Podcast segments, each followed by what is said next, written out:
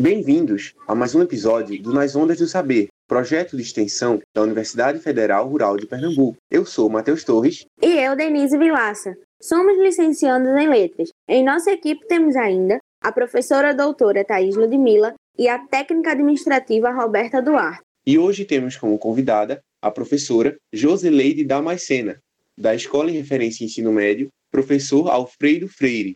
O podcast de hoje vai ser da área de matemática e o assunto será funções de segundo grau. Bom dia, boa tarde, boa noite. Hoje vamos abordar a função do segundo grau. A forma de uma equação do segundo grau é ax ao quadrado mais bx mais c igual a zero, onde é possível se obter os coeficientes a, que está sempre junto ao x ao quadrado, b, que está sempre junto ao x, e o coeficiente c, que não possui o x. De posse desses coeficientes, o aluno é capaz de desenvolver a fórmula de Bhaskara. A fórmula de Bhaskara é definida por x igual a menos b mais ou menos raiz quadrada de delta. Isso tudo sobre 2a. Antes de desenvolver a fórmula, os alunos devem determinar o discriminante, que é representado pela letra grega delta, cuja fórmula é delta igual a b ao quadrado menos 4 vezes o coeficiente a vezes o coeficiente c. O valor do discriminante pode ser positivo e existem duas raízes, ou seja, valores de x diferentes. Ele também pode ser zero, indicando que existe apenas uma raiz. Existem duas, mas como elas são iguais, só existe uma raiz. Negativo, se o discriminante der negativo, indica que não é possível resolver essa equação no conjunto dos números reais. Ou seja, não é possível encontrar valores para x. Feito essa determinação, o aluno deve retornar à fórmula de Bhaskara apenas se o resultado do discriminante delta for positivo ou zero. Exemplo: tomemos a equação do segundo grau. x ao quadrado mais 2x menos 3 igual a zero.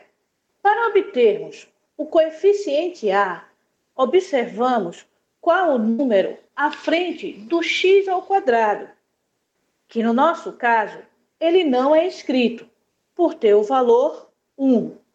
Assim, o coeficiente A é igual a 1. Para obtermos o coeficiente B, observamos qual o número à frente do x, Dessa vez não está o quadrado, apenas o x. Nesse caso, temos o número 2 e o coeficiente b é igual a 2. E por fim, para obtermos o coeficiente c, basta observar que o mesmo não possui a letra x. Assim, temos que c é igual a menos 3. Observe sempre os sinais dos coeficientes.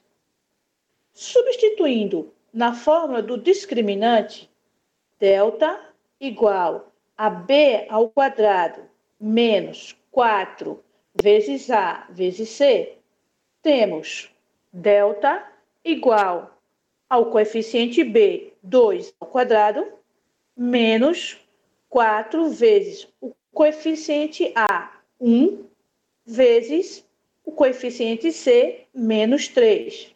Este último, entre parênteses, desenvolvendo as operações, teremos delta igual a 4, que surge do 2 ao quadrado. Se multiplicarmos o sinal de menos da fórmula pelo sinal de menos do coeficiente C, obtemos o sinal de mais. menos com menos, mais. Multiplicando 4 vezes 1 vezes 3, obtemos 12.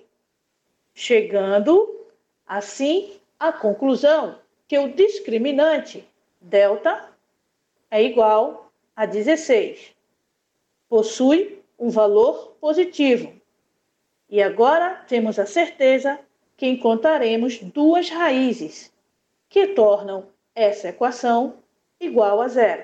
Para isso, devemos agora desenvolver a fórmula de Bhaskara. x é igual a menos b mais ou menos a raiz quadrada de delta. Tudo isso desde o menos b até a raiz quadrada de delta sobre 2a. O que encontraremos? x é igual a menos 2 mais ou menos a raiz de 16 sobre 2 vezes 1. Efetuando-se os cálculos, a começar pela raiz de 16, teremos x igual a menos 2, mais ou menos 4, isso tudo sobre 2. Devemos destacar as operações centrais de adição e subtração para encontrarmos as raízes. Desta forma, x1, ou seja, a primeira raiz, seria igual a menos 2 mais 4, isso tudo sobre 2. Menos 2 mais 4 é igual a 2 e está sobre 2. 2 sobre 2 igual a 1. A primeira raiz da equação é 1. Para encontrarmos a segunda raiz, utilizaremos o sinal de subtração, o sinal central de subtração. E assim ficaria x2, a segunda raiz, é igual a menos 2, menos 4 sobre 2. Menos 2 menos 4 é igual a menos 6, isso sobre 2, que me daria menos 3. A segunda raiz é menos 3. Todo esse procedimento é importante para ter o esboço do gráfico de uma função do segundo grau, também conhecida como função quadrática, esboçando o gráfico da função de segundo grau, que também é conhecido pelo nome de parábola. Para esboçar o gráfico de uma função de segundo grau, devemos observar o coeficiente a, aquele que fica juntinho ao x ao quadrado. Se ele for positivo, a concavidade fica para cima. Para lembrar, faça com a mão um sinal positivo com o polegar. Abra o dedo indicador e você verá a concavidade voltada para cima. Agora, faça com o polegar um sinal negativo, polegar para baixo. Abra o dedo indicador e verá a concavidade voltada para baixo.